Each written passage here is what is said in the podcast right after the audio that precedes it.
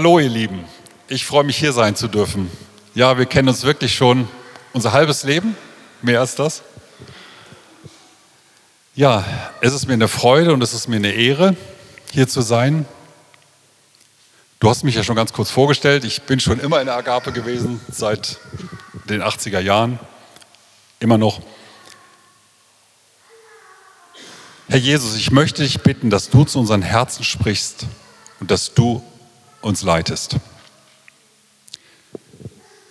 Ich habe am Anfang, ja, ein Wort ist vielleicht übertrieben, aber ein Eindruck für das Lobpreisteam mag mein Eindruck sein. Ihr, die hier gestanden habt, ihr seid klasse. Junge Menschen zu sehen, auch der Schlagzeuger, den zähle ich noch als jung, im Gegensatz zu mir auf jeden Fall. Junge Leute, die begeistert für Jesus sind, Feuer und Flamme sind, erste Liebe, Fackel in der Hand, das ist für uns Ältere oder älter werdende eine echte Ermutigung. Ihr seid Gott kostbar. Das ist echt schön zu sehen. Ja, ihr Lieben, was soll ich predigen? Was haltet ihr von Prädestination oder die Problematik, ob die Entrückung vor oder nach oder mitten in der großen Trübsal kommt? Oder möchtet ihr, dass ich euch hier eine Geschichte mit reinnehme?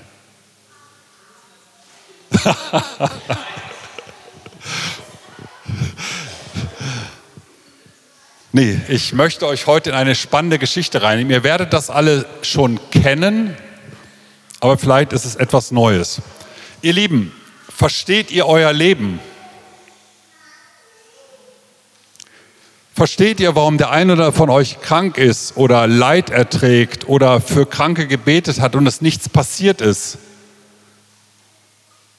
Ihr könnt ruhig antworten. Also wenn ich so mit euch interagiere, dann könnt ihr ruhig antworten. Das ist vollkommen okay. Ich stelle Fragen. Ich wäre normalerweise wäre ich jetzt da vorne, nur das kann ich nicht mit dem Material und ihr werdet alle um mich rum. Das ist eher das, wie ich, wie ich predige. Versteht ihr alles? Versteht ihr die Probleme? Versteht ihr, warum ein junger Mensch an Krebs stirbt, der gottesfürchtig gelebt hat? Versteht ihr die Sachen? Nein, verstehe ich auch nicht. Die, die Doris Schumm damals, ne? Ist nicht zu verstehen. Hinter unserem Leben ist vielleicht etwas mehr, als wir uns manchmal vorstellen. Wer von euch mag Theater? Zumindest ein paar. Das ist schon mal etwas. Stellt euch mal ein, ein Drama, ein, ein Drama in vier Akten vor. Ich nehme euch mal rein in ein, in ein, ein kosmisches Drama. Die Dreieinigkeit, Gott, Vater und Sohn sind im Himmel. Die hatten keine Langeweile, die waren nicht einsam, Liebe hatten sie untereinander. Eigentlich ist Gott sich selbst genug. Aber Gott hatte mehr vor. Gott hat sich unter anderem eine Engelswelt erschaffen. Es gibt Stellen in der Bibel, die das sagen, dass es eine Rebellion unter den Engeln gab und dass Luzifer, einer der höchsten Engelfürsten, mit einem Drittel der Engel auf die Erde geworfen sind, weil sie rebelliert haben, weil sie sein wollten wie Gott. Kennt ihr alle, ne? Ist nichts Neues. Und Gott der das irgendwie wusste, da kommt das wieder das, das Mysterium drin, genau wie beim Abendmahl gesagt worden ist. Wir können das Abendmahl nachvollziehen, aber vieles doch nicht in der Tiefe verstehen. Bin ich vollkommen dabei. Hat Gott geschaffen in diesen Millionen, Milliarden von Galaxien oder hat diese Millionen und Milliarden von Galaxien geschaffen, unter anderem einen kleinen Planeten, Erde, und hat dort die Natur geschaffen, die Menschen geschaffen, sie, die Menschen in den Garten gesetzt, wissend, weil er ja alles weiß, dass Adam und Eva gegen das Gebot verstoßen und von dem Baum der Erkenntnis des Guten und Bösen essen. Versteht ihr das? Nein. Aber Gott hat weitergedacht. Im 1. Mose 3 wird schon gesagt, dass der Sohn von Eva der Schlange den Kopf zertreten wird und sie ihm in die Hacke stechen wird. Das ist die erste, aus meiner Sicht, die erste Stelle, wo auf Jesus schon angesprochen wird, wenn man von den Klamotten als Bedeckung, als Opfer mal absieht. Von Anfang an, als die Schlange Eva und Adam, also Adam und Eva dazu verführt hatte, davon zu essen. Übrigens, wer hat das eingebockt, Adam oder Eva? Es gibt Leute, die sagen, Eva hat es eingebockt, verbockt. Aber Adam und Eva standen zusammen an diesem Baum. Und Adam hätte sagen können, Eva, wir lassen das. Denn das Wort war ja an Adam gegangen. Er hat Eva weitergeleitet, dass man von dem Baum nicht essen darf, vielleicht nicht gut weitergeleitet. Adam hätte sagen können, nee Schatz, wir lassen das. Gott hat das gesagt. Also insofern gibt es genug Leute, die sagen, dass Adam der Hauptverantwortliche ist an dem Punkt. Das ist eins der Sachen, die uns Männer ausmacht, dass wir häufig passiv sind.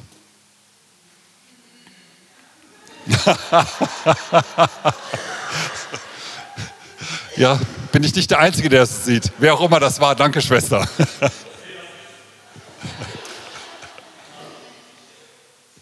Gott wusste das. Er hat geschaffen, er hat diese ganze Schönheit geschaffen, er wusste, dass seine Schöpfung sich gegen ihn kehrt. Und er wusste,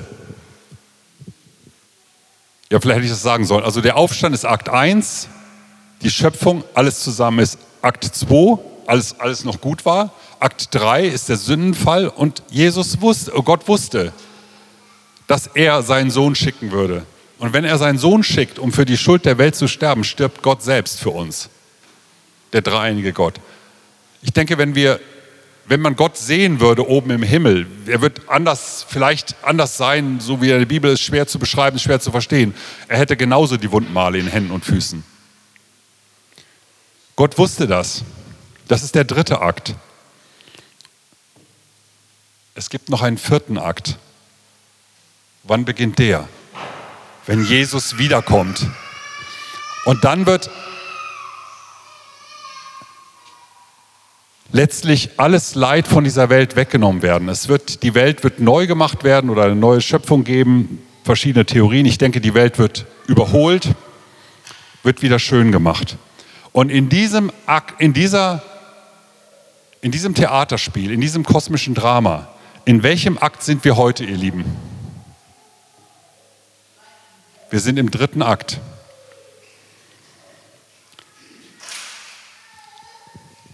Und wir, der dritte Akt ist der Akt des, des Kampfes, der Akt der, der Probleme, der Akt der Schwierigkeiten unter anderem. Und deswegen ist auch vielleicht zu sehen, dass einiges auf dieser Welt nicht so läuft, wie es laufen sollte. Auch einiges für Christen nicht so läuft, wie es laufen sollte. Jeder Teil von, jeder einzelne von uns spielt sein, seine Rolle in dem Akt 3. Worum, worum geht dieser Kampf eigentlich, mit dem wir wirklich hier zu kämpfen haben? Um was geht er?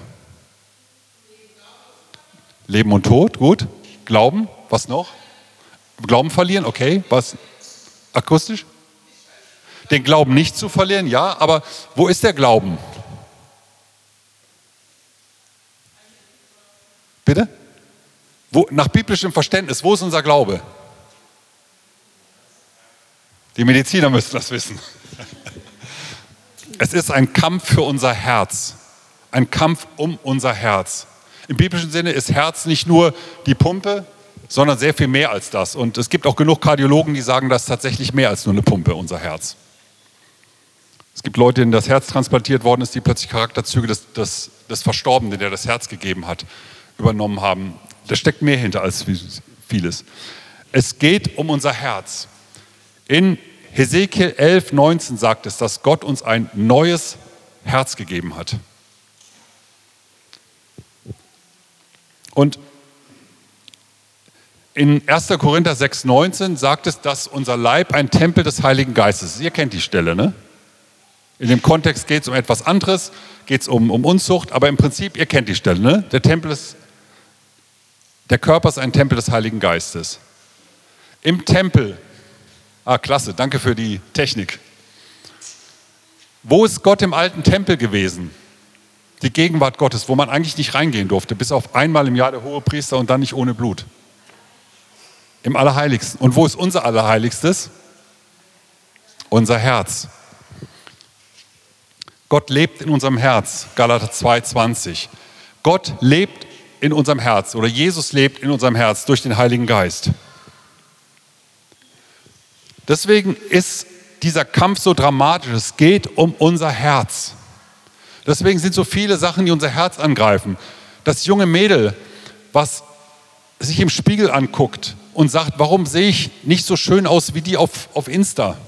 Was hat die, was ich nicht habe? Was hat die, was ich nicht habe? Photoshop oder wie auch immer das heißt, hat sie nicht. Es ist ein Kampf um unser Herz. Genauso der junge Mann, der nicht so cool ist wie Brad Pitt oder ich weiß nicht, was in der jungen, heute von den jungen Leuten cool ist, das müsst ihr selber wissen. Aber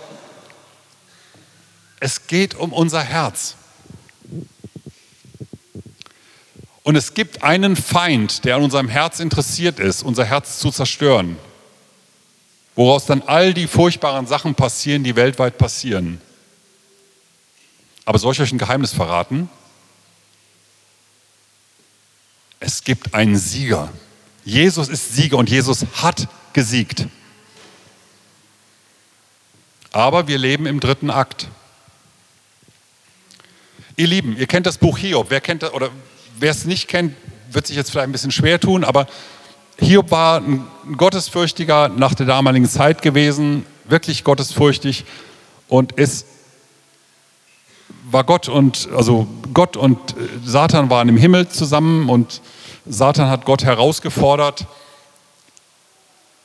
Hiob anzutasten und Gott hat es zugelassen. Eine Stelle, die schwer zu verstehen ist, wenn man das aus dem dritten Akt rausnimmt. Ist Gott so hart, dass er den Hiob quasi selber bestraft hat? Es gibt diese zulassenden Willen Gottes und den wirklichen Willen Gottes, gibt es verschiedene Theorien.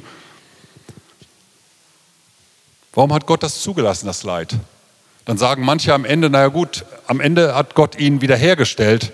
Das stimmt nur teilweise. Er hat seine ganzen Kinder verloren. Er hat neue Kinder bekommen, aber die alten waren tot. Diese Stelle ist schwer zu verstehen. Jesus heilt einen Blinden in der Straße und die Jünger fragen ihn, clever sie sind, wer hat es verbockt? Er oder, oder seine Eltern? Also wer hat gesündigt? Er oder seine Eltern, dass er blind ist? Denkt man ja manchmal, wenn jemand krank ist, ist er sündig. Also er hat gesündigt, deswegen wird er krank. Ich weiß, dass die Mediziner mit Sicherheit auch sagen, auch zu Recht, dass manche Charakterfehler oder manche Handlungsweisen zu psychosomatischen Krankheiten führen können. Zum Beispiel, da schmunzelt jemand. Aber Jesus hat, was hat er bei den Blinden gesagt? Er hat gesagt, weder er noch seine Eltern haben gesündigt. Es ist geschehen, damit die Herrlichkeit Gottes offenbar wird. Und da hat er vielleicht 30 oder 40 Jahre lang, war der da blind, blind geboren. Oder im Bethesda, der der Kranke, der da gelähmt war und schon, ich glaube, sieben oder 38 Jahre da saß. Diese Stellen sind schwer zu verstehen. Aber wir leben im dritten Akt und Jesus ist Sieger. Leid und Verfolgung in der Welt, Nordkorea. Wenn einer mit einer Bibel erwischt wird, geht die ganze Familie, zum Teil Großfamilien, sippenhaft und kommt dort um. In Arbeits-KZs. Nur weil der Papa in der Bibel gelesen hat, sind seine kleinen Kids und seine Frau auch dran und die Großeltern auch.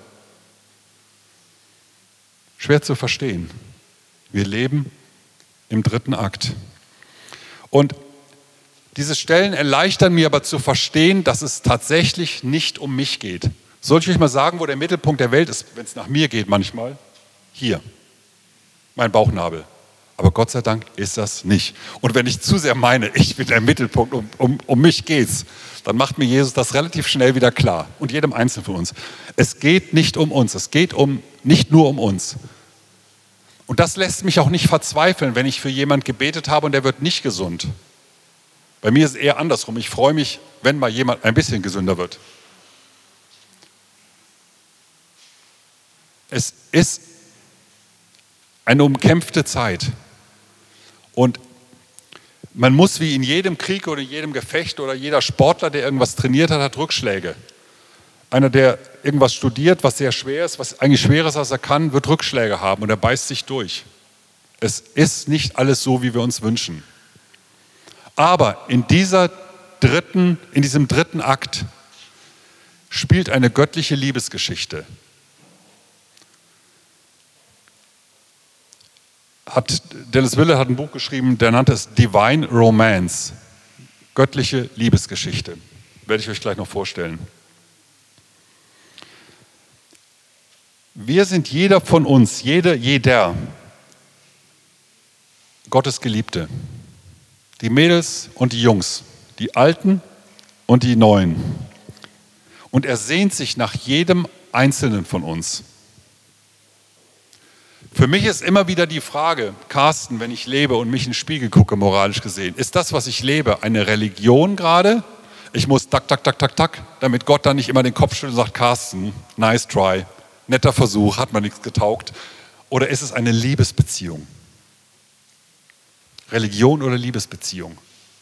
Auch eine Liebesbeziehung tut Werke.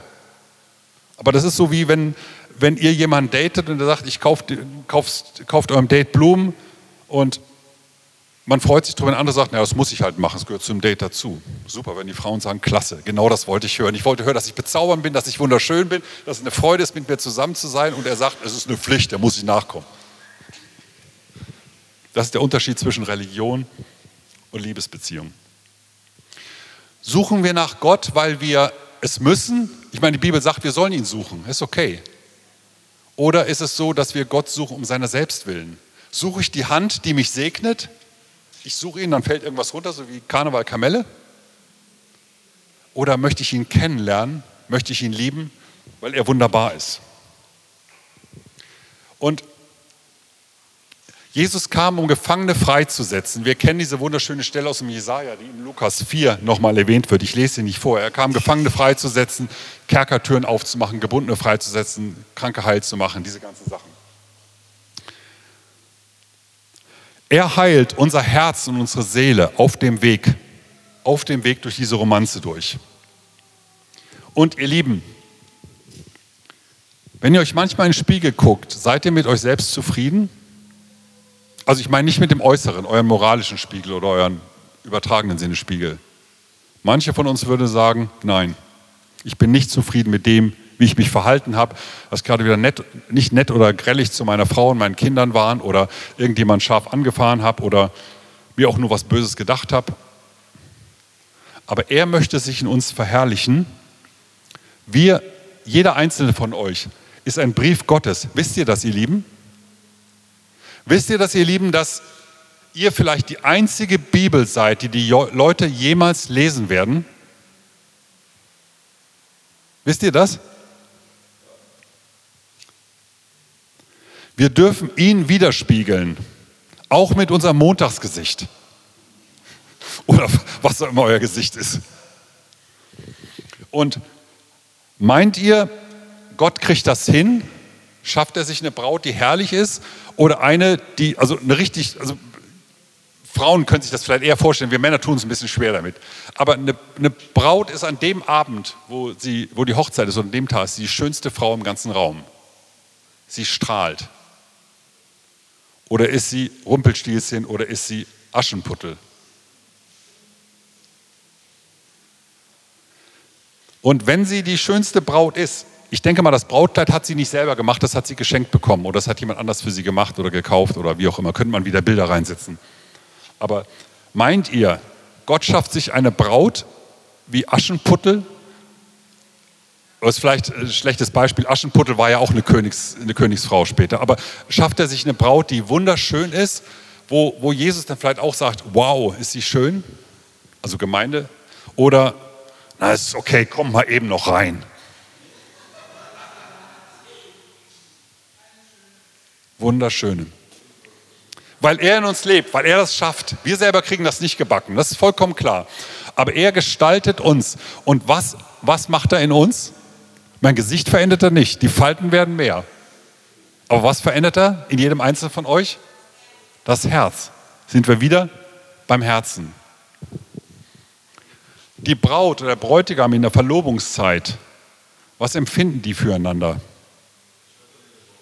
Schmetterlinge im Bauch, was noch? Liebe, was noch? Wenn sie nicht zusammenkommen dürfen, was so im klassischen Sinne, im traditionellen biblischen Sinne so war, die mussten ein Jahr lang oder so waren die ungefähr getrennt. In der Zeit hat der Mann ein Haus, also ein Haus gebaut, beziehungsweise ans Haus der Eltern, ein Häuschen oder Räume dran gesetzt. In der Zeit musste die Braut warten. Was, hatten, was empfanden die beiden füreinander? Sehnsucht. Genau auf das will ich raus. Und ihr Lieben, meint ihr, ihr kommt ohne Sehnsucht ans Ziel? zu Gott? Wenn ich euch die zehn Gebote predige oder vielleicht nicht nur zehn Gebote, sondern hundert Gebote nach dem Motto, damit ihr nicht eins falsch macht, so pharisäermäßig, wird das euer Herz, wird es eurem Herzen Sehnsucht schenken? Nee, ne? Nicht wirklich. Ohne Sehnsucht werden wir nicht ans Ziel kommen. Und diese Sehnsucht, diese erste Liebe, was auch immer, die ist wichtig. Wichtig in leichten oder in schweren Zeiten? In schweren Zeiten. Ohne Sehnsucht werden wir nicht ans Ziel kommen. Es gibt eine Stelle in Hebräer 12. Jetzt ist der Zettel raus. Na, prima. Genau. Danke für die Technik wieder mal. Da sagt es drin, er nahm das, Jesus nahm, weil Jesus wusste, welche Freude auf ihn wartete, nahm er den Tod am Kreuz auf sich und auch die Schande und so weiter. Jesus hat sich danach gesehnt, euch als Teil seiner Braut zu gewinnen, euer Herz zu gewinnen. Wenn Jesus das schon haben musste, wie viel mehr wir? Und das Alte Testament, Psalm 42, 2, hat so wunderschöne, oder Psalmen haben überhaupt wunderschöne Bilder. Wie eine Hirschkuh lechzt nach Wasserbächen, so lechzt meine Seele nach dir, o oh Gott. Meine Seele dürstet nach Gott, nach dem lebendigen Gott. So eine Hirschkuh in der Wüste, muss man sich mal vorstellen, das war eben nicht so wie unsere mitteleuropäischen Wälder, wo überall Quellen und Tümpel oder sonst irgendwas war. Die hatten da echt Durst. Und die hat sich gesehnt nach Wasser, nach Frischem. Und so auch wir. Oder vielleicht ein, eins der wenigen Sachen, wenn ihr sie heute behaltet, ich meine, alles verblasst mit der Zeit, das ist ja unser Problem. Je älter man wird, desto mehr verblasst da drin. Augustinus, ich glaube drittes Jahrhundert, hat gesagt, das ganze Leben eines Christen ist eine heilige Sehnsucht. Das ganze Leben eines Christen ist eine heilige Sehnsucht. Das ist, daran können wir unser Christenleben spiegeln. Vergesst den Spruch nicht. Vergesst mich, ist alles gut, aber vergesst diesen Spruch nicht. Und ich möchte euch einfach ein paar Takte sagen zu diesem Lebensstil von Gott. Vielleicht ist da auch das eine oder andere neu mit. Ich werde euch jetzt nicht die 20 Gebote von Carsten sagen. Ich möchte euer Herz ansprechen und ich möchte Bilder malen, die ihr vielleicht mitnehmen könnt. Das Leben im dritten Akt von jedem Einzelnen von uns ist eine Pilgerreise. Ist eine Pilgerreise mit Jesus. Kennt ihr die Pilgerreise von Bunyan, das Buch? Pilgrimage von Bunyan, für die, die Englisch sind. Es, ich glaube, kommt aus dem 17. Jahrhundert, war lange Zeit nach der Bibel das meistverkaufte Buch auf der Welt. Das waren so allegorische Bilder, also so eine gleichnishafte Geschichte von jemand, der aus seinem alten Leben ausbricht bis hin zum bis zum himmlischen Jerusalem, der seine Frau zurücklassen musste, weil sie es nicht getragen hat, aber dann ist sie selber später auf den Weg gegangen. Wird alle paar Jahre neu aufgelegt, ist auch in, in vernünftigem Deutsch heute, ich glaube von Brunnen oder SCM Hensler zu bekommen, mit normalem Deutsch. Ja, die Bilder sind alt, aber man kann eine Menge daraus lernen. Wir sind auf einer Pilgerreise. Und gerade wenn das Leben schwer wird, wenn Krankheit da sind, wenn Leid da ist, wenn Scheidung da ist, wenn Verfolgung in irgendeinem Land da ist, wenn uns das nicht ganz klar ist, dass der dritte Akt eine Pilgerreise ist und dass nach dem dritten Akt, wenn Jesus wiederkommt im Himmel, jede einzelne Träne abgewischt wird. Ich glaube, es wird nur noch eine Art von Tränen im Himmel geben. Das ist Carstens, Carstens Interpretation davon. Das sind Freudentränen. Der Heilige Geist ist unser Führer. Und Pilgern mit Jesus sagt mir mal so ein bisschen biblischeres Wort oder ein bisschen allgemeingebräuchlicheres Wort, was vielleicht aber doch nicht so gebräuchlich ist. Wie würde man Pilgerschaft heute ausdrücken? Wanderung? Genau. Ich wollte tatsächlich jetzt auf Nachfolge raus, auf Jüngerschaft. Aber Wanderung stimmt auch. Was wir leben sollen, ist Jüngerschaft. Ich glaube, dass das christliche Leben, dass es da um Jüngerschaft geht und nicht um eine kleine Elite, die das machen kann, sondern dass es für jeden Einzelnen von uns. Ja, Jüngerschaft kann für eine alleinerziehende Mutter mit drei Kindern, die gerade durchkommt, was anderes sein als für einen Single, der sich entschieden hat, ähm, als Single zu leben und viel mehr Zeit für Gott hat. Das ist mir durchaus klar. Aber alle können in der Nachfolge, in Jüngerschaft unterwegs sein. Es ist das eigentliche christliche Leben. Damit sage ich nicht, dass irgendjemand, der so nicht lebt, kein Christ ist. Nein, aber darum geht es. Die Jünger sind gerufen worden, Jesus nachzufolgen. Wir auch. Ein Jünger oder Nachfolger oder auch der Wanderer lebt zielgerichtet. Der möchte am Ende seiner Wanderung irgendwo ankommen und nicht im Wald übernachten müssen. Ne? Seitdem er hat das vorher geplant. Also wir müssen zielgerichtet leben. Gehorsam gehört dazu. Laufen, weil wir es wollen und nicht, weil wir es müssen. Kennt ihr Eric Liddell, den Läufer? Chariots of Fire, den Film? Ja, wie auch immer. Ein Sportler, der wirklich gut ist in seinem Fach, der liebt sein Ding. Oder ein Musiker, spielt der wie ich früher beim Klavier, ich musste jeden Tag eine Stunde spielen, sonst hat mir die Lehrerin die Leviten gelesen. Oder liebt ihr Musik und macht ihr von selbst und freiwillig Musik? Ich vermute mal, ne? Ihr nickt gar nicht. Liege ich schief? wir laufen, weil wir wollen und nicht müssen. Es ist ein Anliegen unseres Herzens weg von dem Tun von guten Werken hin zur Gemeinschaft mit Jesus. Ja, aus Gemeinschaft mit Jesus entstehen gute Werke, weil Glaube zeigt sich in Werken. Aber es ist nicht, dass wir versuchen, so nach der alten Pfadfinderweisheit, jeden Tag eine gute Tat. Das ist okay, das ist besser als nichts. Aber es soll mehr als das sein. Und wenn es schwierig wird, ihr Lieben, denkt immer dran, wir sind in einer Liebesbeziehung, aber im Krieg. Ja, es wird Kollateralschaden geben, es wird, wird jemand anders sündigen und wir werden Folgen davon mitzutragen haben. Was können die Leute in, in der Ukraine dafür? Einer sündigt und sie leiden. Oder was kann das russische Volk dafür? Aber sie leiden mit. Oder, also wir sind im Krieg. Und Gott nutzt Drachen und Läuse. Gott kann eine Krebserkrankung, die mich töten wird, nutzen, mein Herz auf sich vorzubereiten. Gott kann aber auch einen Meniskusschaden, das eine ist ein Drachen, das andere ist eine Laus, den Meniskusschaden, die die Ärzte zwar richten können, wo ich das Gefühl habe, Gott hat gesagt, tu endlich was für deinen Körper, beweg dich und dann geht irgendwas kaputt. Diese Läuse sind überflüssig, aber Gott kann sie nutzen. Gott stellt dadurch Sachen aus unserem Herzen raus und arbeitet in unserem Herzen. Was machen wir, wenn wir solche Probleme haben?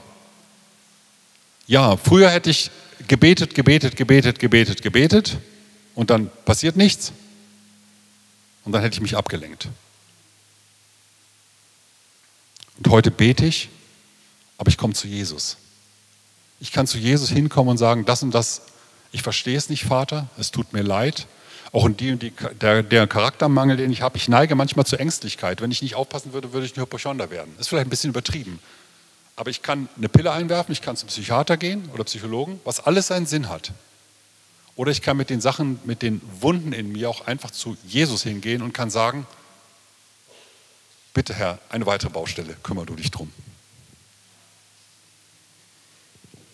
Alles, was in eurem Leben wehtut, ja, betet, betet im Glauben, vollkommen klar, das will ich nicht klein machen.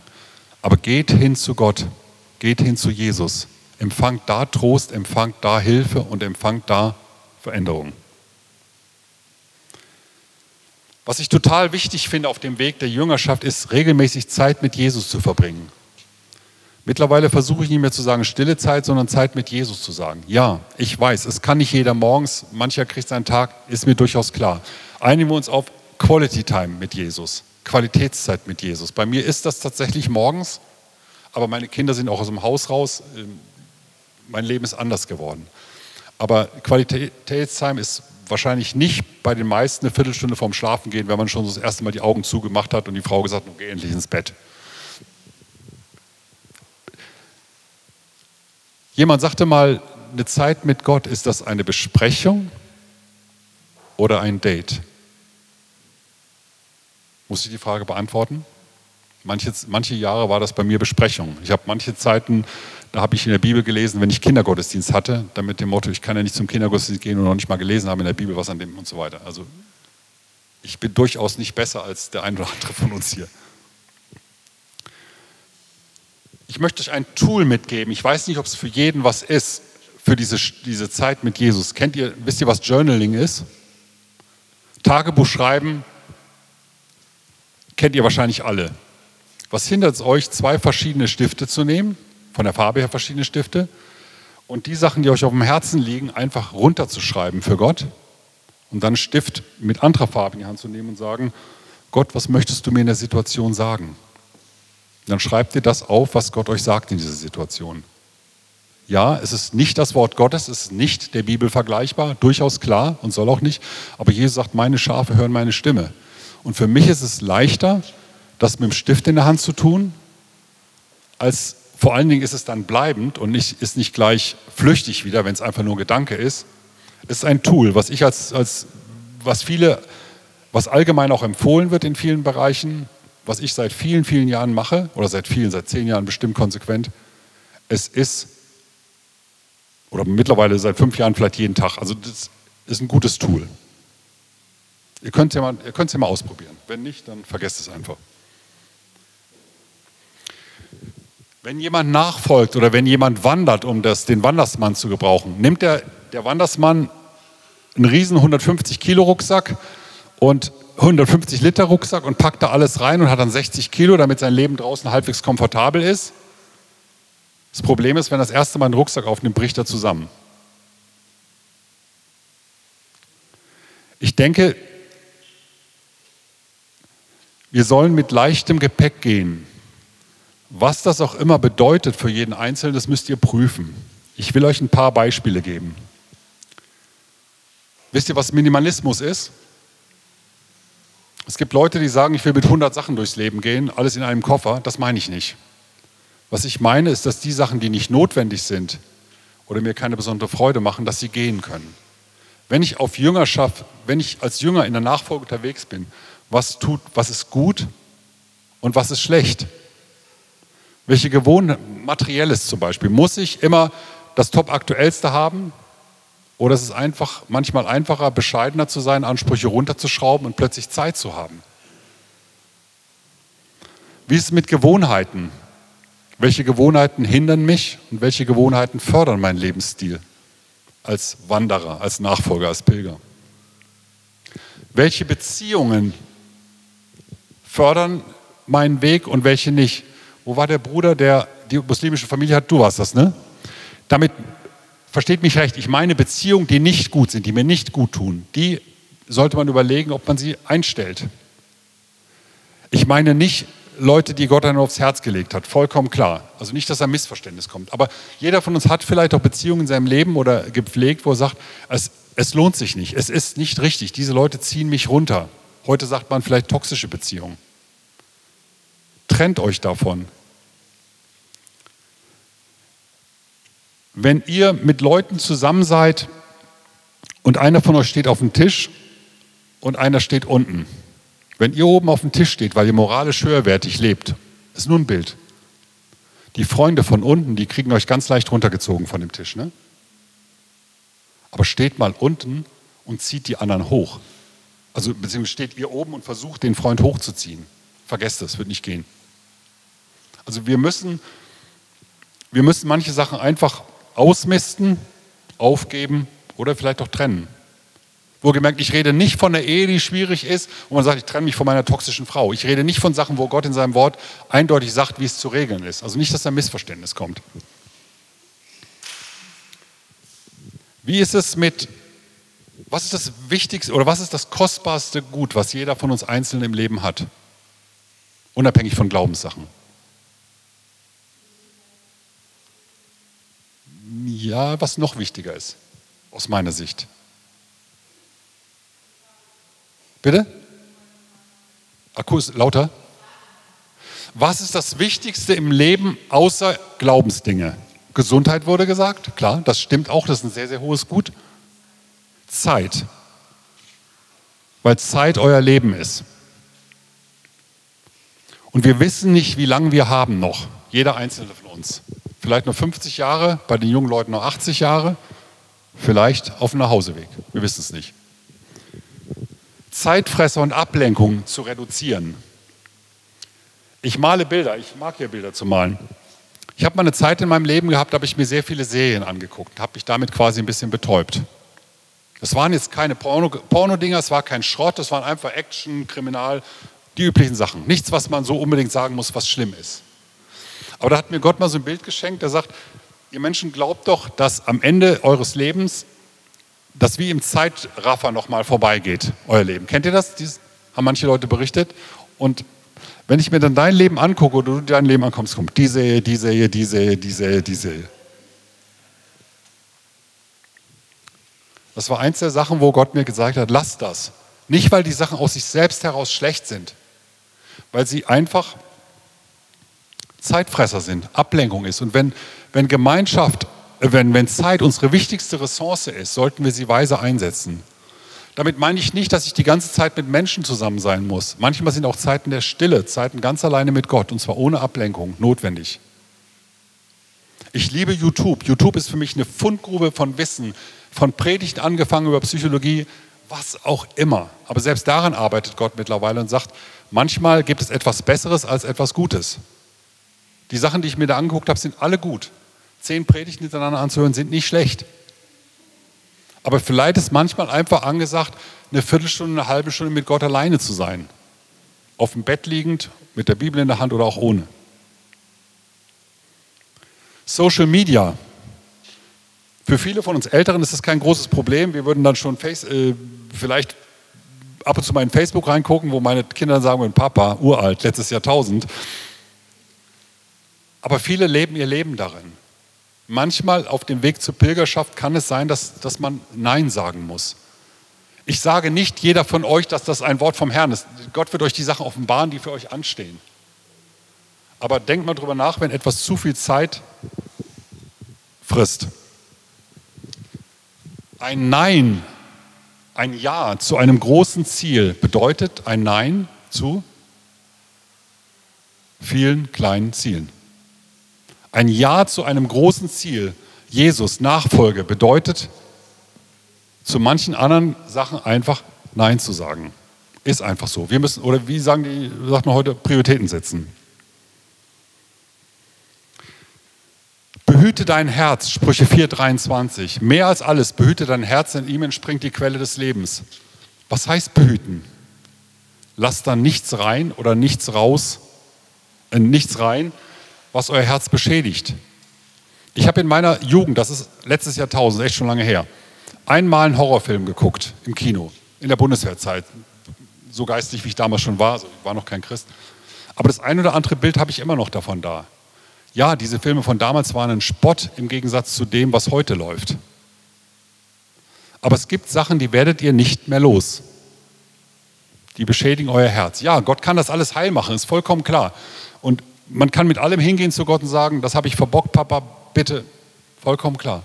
Aber wenn ich es weiß, muss ich es nicht gehen. Wenn ich heute höre, dass ein Großteil der jungen Leute durch Pornografie aufgeklärt wird, dann blutet mein Herz. Manche Sachen wird man nicht mehr los. Also Herz behüten heißt einfach, eine Herde zu hüten. Was heißt das? Heißt das nur einen Zaun drumherum zu machen, dass kein böser Wolf kommt? Oder heißt es auch, der Herde das zu geben, was sie braucht? Gutes Wasser, gute Nahrung, Ruhe, vielleicht auch Unterschlupf, wenn es schlechtes Wetter ist. Diese ganzen Sachen, das ist wichtig. Also sichert euer Herz, schützt euer Herz und sorgt dafür, dass euer Herz das kriegt, was es braucht. Ihr kennt das, diese alte Metapher mit dem Garten. Die Mystiker glauben, oder die Mystiker sagen das immer, dass das Glaubensleben, das verborgene Glaubensleben wie so eine Art Garten ist. Von außen ist da eine Steinwand drumherum, damit wird der Garten geschützt vor irgendwelchen wilden Kühen, die die Blume abfressen oder nehmt an, was ihr wollt. Aber innen drin ist es wunderschön. Und so möchte auch Gott in unserem Herz sein. Er will, dass wir unser Herz und er unser Herz schützt und dass unser Herz wie ein wunderschöner Garten für ihn ist, mit vielen Blumen. Aber unsere Verantwortung, was das klappt, was nicht. Ich glaube, dass wir guten Input brauchen ich weiß, dass ich zu jungen Leuten spreche und nicht jeder von denen eine Leseratte sein mag, obwohl ich es euch wünschen würde. Ich bin damit aufgewachsen, ja, in meiner Zeit gab es noch keine Computer, als ich jung war. Ich finde, ich habe einfach mal zwei Bücher mitgebracht heute. Wer will, kann reingucken. Von Joel Eldridge, ganz leise wirbst du mein Herz, wie Gott unsere Sehnsucht stillt. Gibt es auch in Englisch übrigens, für die, die sich damit leichter tun. Das ist einer der Mentoren von mir.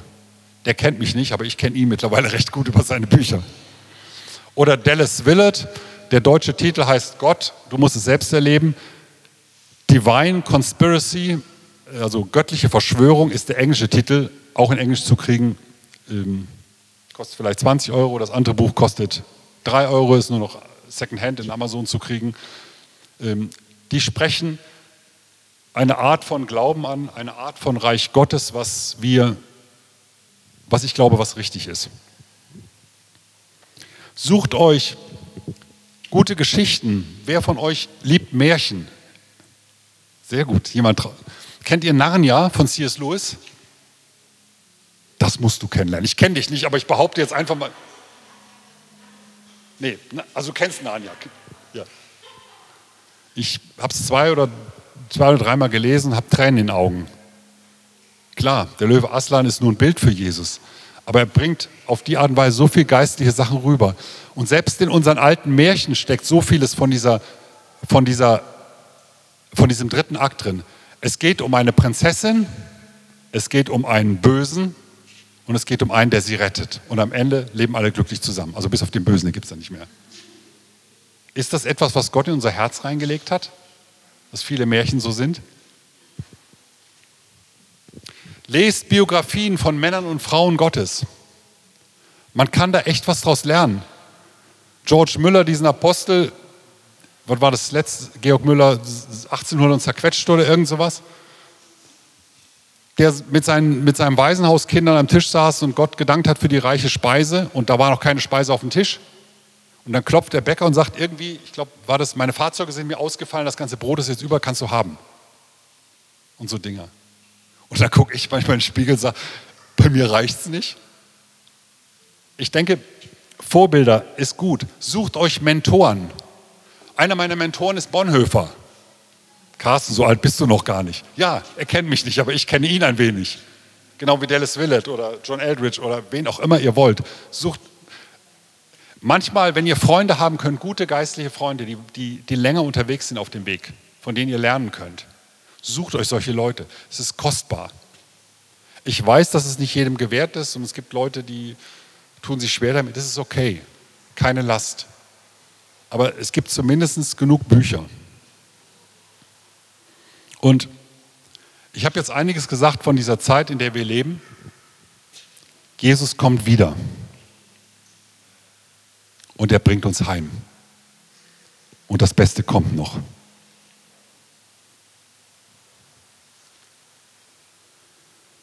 Bevor ich den Abschluss mache, möchte ich ein paar Sachen als To-Do mitgeben, die ihr umsetzen könnt und darüber nachdenken kann.